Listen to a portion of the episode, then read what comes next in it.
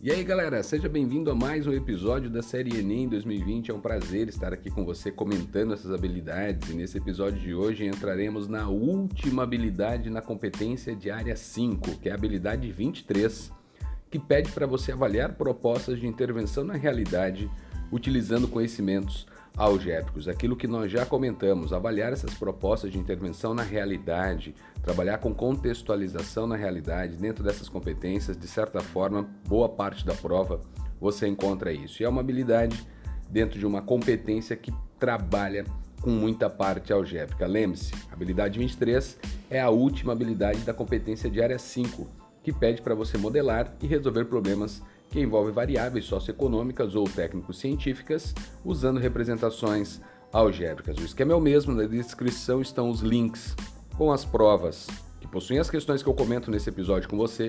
Então pause aí, pegue as provas e acompanhe o raciocínio junto comigo. Vamos lá?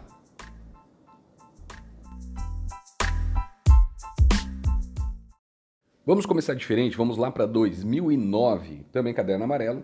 E em 2009, qual é a questão que eu quero comentar com você? É 152. E o que dizia lá nessa prova em 2009, na questão 152? Um grupo de 50 pessoas faz um orçamento inicial para organizar uma festa, que seria dividido entre elas em cotas iguais. Verificou-se ao final que, para arcar com todas as despesas, faltavam 510 reais e que cinco novas pessoas haviam ingressado no grupo. Hum, legal, continuamos. No acerto foi decidido que a despesa total seria dividida em partes iguais pelas 55 pessoas. Quem não havia ainda contribuído pagaria a sua parte e cada uma das 50 pessoas do grupo inicial deveria contribuir com mais R$ reais. Então dá só uma olhada, nós temos um grupo inicial de 50 pessoas, bacana, e aí entre elas iam ser divididos valores iguais. No final, percebeu-se que as despesas estavam faltando ainda 510 reais e que cinco novas pessoas haviam ingressado nesse grupo. Bacana. Quais eram as condições então? Ah, no acerto foi decidido que as despesas total elas seriam divididas em partes iguais pelas 55 pessoas, só que quem ainda não havia contribuído pagaria a sua parte e cada uma das 50 pessoas do grupo inicial deveria contribuir com mais R$ reais. Claro que a pergunta é, de acordo com as informações, qual foi o valor da cota calculada no acerto final para cada uma das 55 pessoas. Claro que nós vamos aqui começar com o pensamento algébrico, atribuindo x à cota de cada uma das pessoas do grupo, e vamos chamar de D, pelo termo despesa, total em reais que nós temos ali. Então, o que, nós vamos analisar, gente? Vamos lá com calma. Grupo inicial, nós tínhamos 50 pessoas. O que, que essas 50 pessoas tiveram que pagar? Elas pagaram uma quantidade menos os 7 reais que entrou depois. Lembra do texto? Os 7 reais entram apenas depois. Então, 50 vezes o x menos o 7 é a despesa que nós temos ali, menos os 510. Por que menos os 510, Bel? Porque os 510 ali para você, lembra que estava faltando essa grana ainda. E o que, que nós sabemos? Que 55, que é a quantidade do grupo final agora para você, com as 5 pessoas a mais, vezes o valor de cada cota ali, que é o que a gente chama de x, tem que ser o valor da despesa. Da despesa com os 510. Então é só a despesa. Então criamos um sistema para analisar. Você tem a primeira equação sendo 50 vezes x menos 7, que tem que ser o valor de D menos 510. X é a cota, D é despesa, lembre-se disso. E a segunda equação é 55 vezes o x, que é igual a D. Quando você trabalha com essa substituição de D por 55 vezes o x, então você cria 50 vezes o x menos 7, que é igual a 55x menos o 510. Depois de toda a parte algébrica, você chega em x igual a 32. Vira uma expressão simples de primeiro grau, então você pode afirmar que cada uma das 55 pessoas, elas pagaram 32 reais no final de toda essa historinha. Legal? Então, 32 está na letra D e nós precisávamos organizar algebricamente o que o texto trouxe para poder resolver e aí trabalhar com o contexto da questão. Então, letra D é o gabarito dessa questão 152 lá de 2009, que falava para você sobre esses pensamentos algébricos. E aí, claro, saímos de 2009, vamos para 2010. E em 2010 entramos na questão 155. O que, que falava para você essa questão? Uma escola recebeu do governo uma verba de mil reais para enviar dois tipos de folhetos pelo correio. O diretor da escola pesquisou que tipos de selos deveriam ser utilizados. Concluiu que para o primeiro tipo de folheto bastava um selo de 65 centavos, enquanto para os folhetos do segundo tipo seriam necessários três selos, um de 65 centavos e um de 60 centavos e um outro de 20 centavos. Bacana.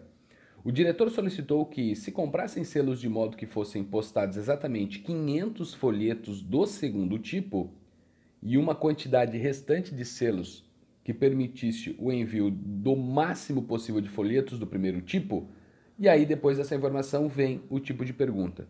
Quantos selos de 65 centavos foram comprados? Então olha a análise que nós temos, gente. Vamos lá com calma. Você tem os valores dos selos, você tem as características dos folhetos, tá? Enquanto um cobra um determinado selo, o outro são três. E ele fala para você que o diretor ele solicita essa compra de selos de tal maneira que tem que ser postado 500 folhetos do segundo tipo. E o segundo tipo para você é aquele tipo que envolve esses três selos. Legal. E a quantidade restante de selos que permitisse o envio máximo dos folhetos que nós tínhamos ali. Lembrando que nós temos o total de mil reais, que é a verba que foi distribuída. Legal? Então, qual é a ideia que nós temos aqui? Nós temos X folhetos do primeiro tipo, A, B, C, uma letra qualquer. Lembre-se que nós estamos em habilidades e competências que envolvem a álgebra. Então nós temos ali para o envio de X folhetos do primeiro tipo, legal? E aí o nosso objetivo é 500 folhetos do segundo. Então vamos fazer uma análise com calma agora, tá? Nós temos mil reais. E aí a ideia é pensar no máximo. Legal? Legal. Então se nós vamos pensar no máximo, tá? Que nós devemos enviar, eu preciso necessariamente quase que usar toda a verba inteira. Então o meu objetivo é usar a verba toda. Então para que isso seja máximo possível, eu preciso o quê? X vezes X é a quantidade de folhetos do primeiro tipo, vezes os 65 centavos, vezes 0,65, mais 500 vezes. Aí vem para nós os três formatos ali que nós temos. Cada um desses 500 precisam de três selos, de 65 centavos, de 60 centavos e de 20 centavos. Então o que nós escrevemos? 500 vezes este somatório. 0,65 mais 0,60 mais 0,20 eu preciso que esta expressão seja menor ou igual a mil, que é a grana que eu tenho para fazer esse tipo de pagamento. E o que aconteceu? Criamos uma inequação de primeiro grau simples para resolver, um pensamento algébrico que traz essas condições. E aí, a partir desse momento que você trabalha com essa desigualdade, você tem 0,65 vezes o x, que é o preço do selo que vai para os primeiros folhetos. 500, nós vamos multiplicar o somatório que eu citei para vocês, tem que ser menor ou igual a 1.000. Isso faz com que a quantidade de folhetos do primeiro tipo, que é o que nós chamamos de X, ele virá de uma divisão de 275 por 0,65, ou seja, o x ele precisa ser menor ou igual, lembre-se que nós estamos numa desigualdade, o x precisa ser menor ou igual a 275 dividido por 0,65. Isso dá um valor próximo a 423. Dá 423 e alguma coisa. Então, como nós queremos que o x seja menor, menor, tá? menor ou igual a 423, alguma coisa, então o x tem que ser igual a 423. Lembra-se que x é a quantidade de folhetos, então você tem 1, 2, 3, você não pode ter essa parte quebrada. O que, que nós sabemos então? Que o total de selos de 65 centavos, aí vem a treta agora, tá? Qual é a treta, Bel? Nós acabamos de descobrir quantos folhetos do primeiro tipo nós temos que postar. 423. Quantos folhetos do segundo tipo a questão disse que você tinha que postar? 500. Lembre-se que quais eram os valores dos selos que nós precisávamos? O primeiro folheto entrava um selo de 65 centavos. E no segundo folheto você também tinha que colocar um selo de 65 centavos. Só que ele não era único. Tinha um outro selo de 60 e um outro selo de 20. A treta da questão é justamente essa. É você lembrar que nós temos 423 folhetos, que é do tipo 1, que você precisa de selos de 65 centavos, e você precisa dos 500 outros folhetos também com selos de 65 centavos. Não são únicos, mas eu também preciso desses selos ali. E a pergunta foi quantos selos de 65 centavos foram comprados para que isso acontecesse. Neste caso, você precisa do somatório. São 423 folhetos do primeiro tipo mais 500 folhetos do segundo tipo, são 923 folhetos que precisam de no mínimo um selo de 65 centavos. Legal? E isso está na letra C. É uma questão que, por mais que você escreva a expressão algébrica de forma tranquila, você precisa se ater a este detalhe. Sempre ler esses textos com calma, porque quando ele fala nesse contexto real, cara, tem que tomar muito cuidado com as informações que são passadas para que você não corra o risco de deixar alguém de fora.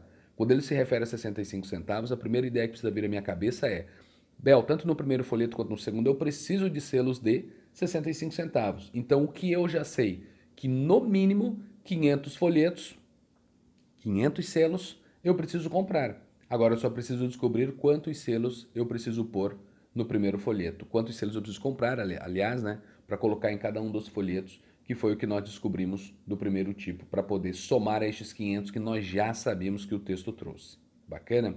Então, feito isso, letra C é a sua resposta da questão 155 lá de 2010. E nessa mesma prova, nós temos a questão 163, que ela é um pouco mais chata, envolve uma expressão algébrica dado por sentenças, mas dá uma analisada comigo a questão 163. Nos processos industriais, como na indústria de cerâmica, é necessário o uso de fornos capazes de produzir elevadas temperaturas e, em muitas situações, o tempo de elevação dessa temperatura deve ser controlado para garantir a qualidade do produto final e na economia do processo. Em uma indústria de cerâmica, o forno é programado para elevar a temperatura ao longo do tempo de acordo com a função. Ele dá a função, né? Temperatura em função do tempo. E aí ele diz para você: ah, nós temos a lei de formação sendo 7 vezes o tempo sobre 5, 7t sobre 5, mais 20. Quando você tem o tempo variando entre 0 e 100, podendo ser 0, não podendo ser 100.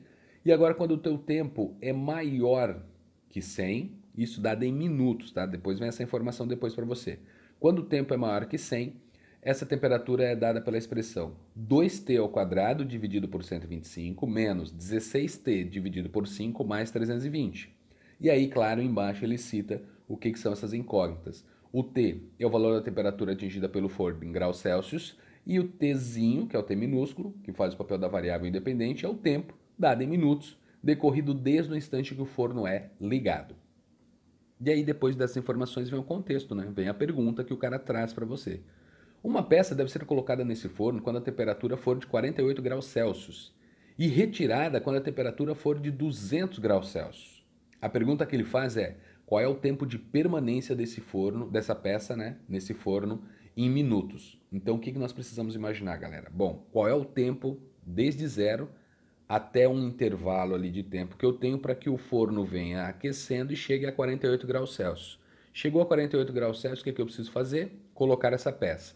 O forno continua se aquecendo, porque o tempo está passando.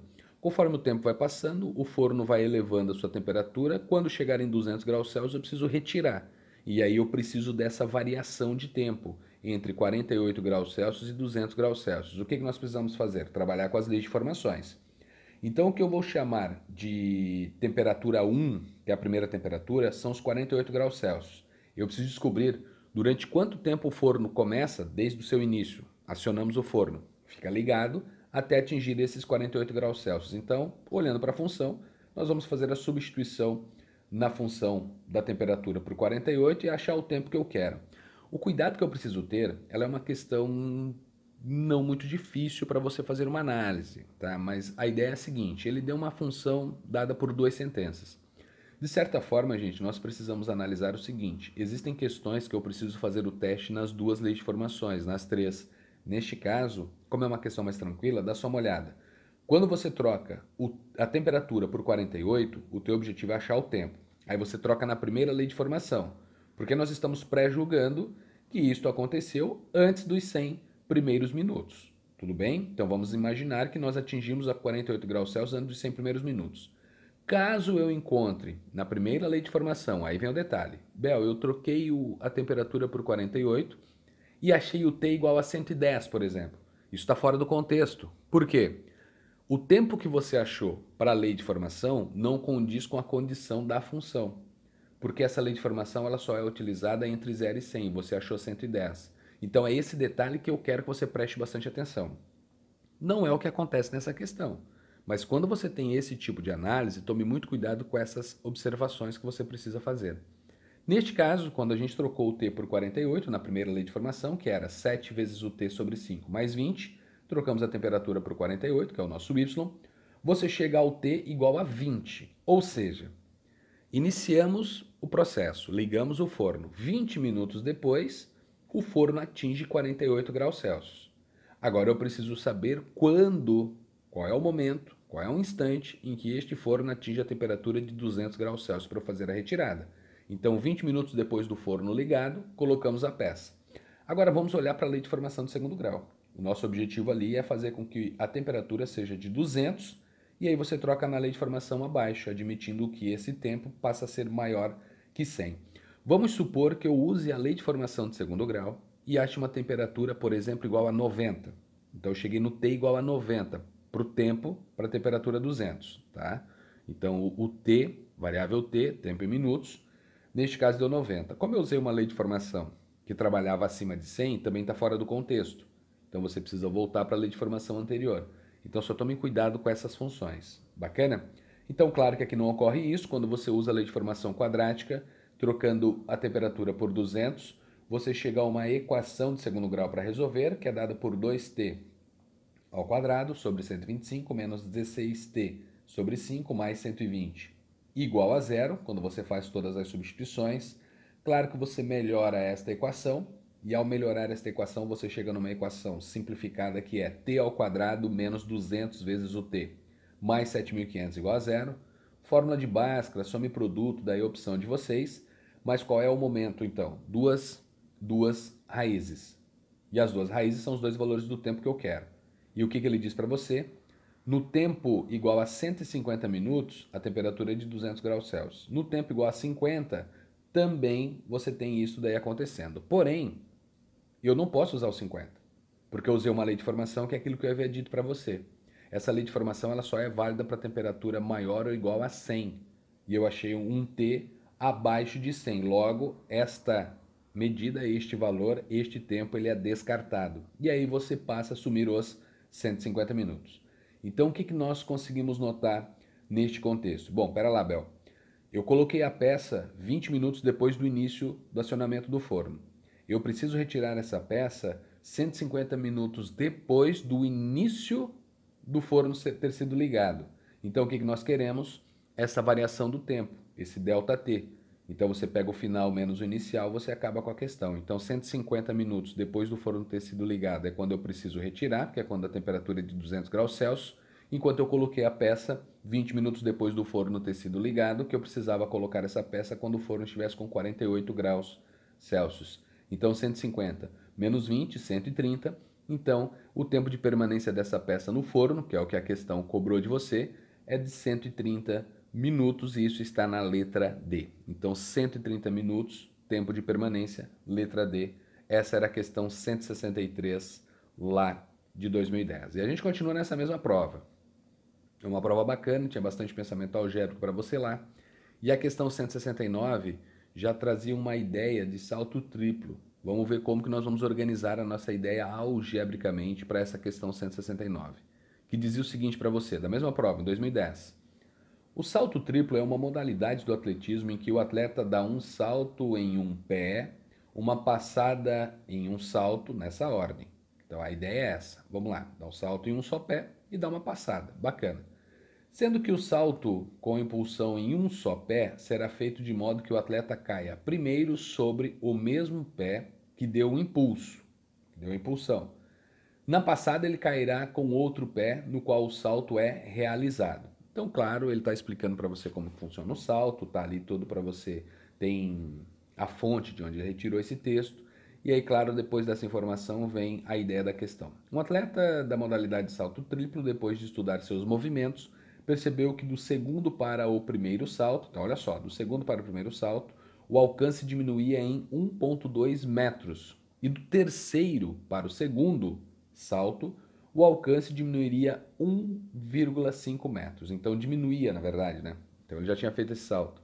E aí, na verdade, ele fala para você assim, ó, querendo atingir a meta de 17,4 metros nessa prova e considerando os seus estudos, a distância alcançada no primeiro salto teria de estar entre, e aí você tem as cinco opções em metragens para você analisar.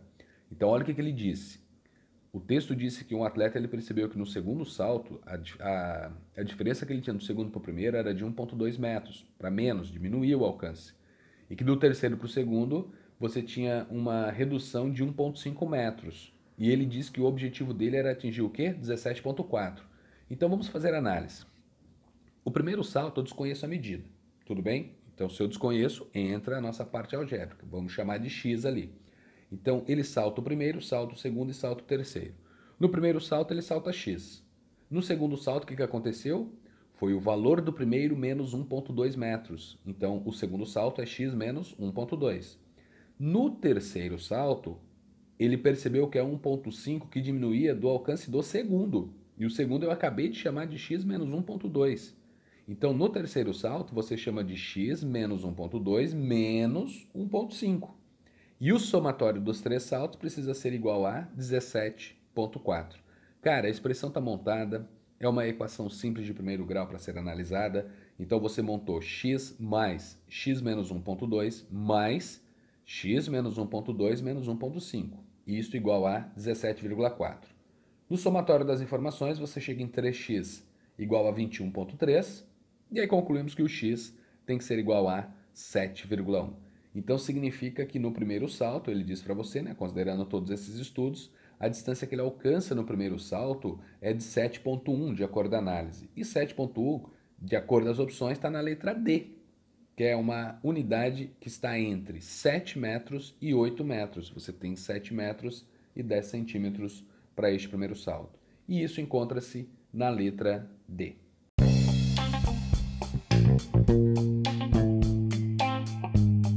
E essas eram as questões que eu trouxe para comentar a habilidade 23, que pede para você avaliar propostas de intervenção na realidade utilizando conhecimentos algébricos, que é a última habilidade da competência de área 5, que fala para você modelar e resolver problemas que envolvem variáveis socioeconômicas ou técnico-científicas usando representações algébricas. É a última, mais uma vez falando, né, é a última habilidade dessa competência de área 5 Galera, estamos chegando muito próximo do episódio 30, que é o nosso último episódio. São 30 habilidades, cada habilidade em um episódio. Estamos chegando próximo da sua prova do Enem 2020. Continue estudando. Espero que você esteja curtindo e aproveitando esses episódios. Se você chegou aqui agora, vale a pena, ainda dá tempo, maratone. Ouçam os episódios anteriores para que você fique por dentro e saiba do que esperar lá na sua prova do Enem 2020 em janeiro de 2021. Bacana? Então, mais uma vez, obrigado pela presença de vocês. Beijos, bom descanso e continue estudando. Valeu!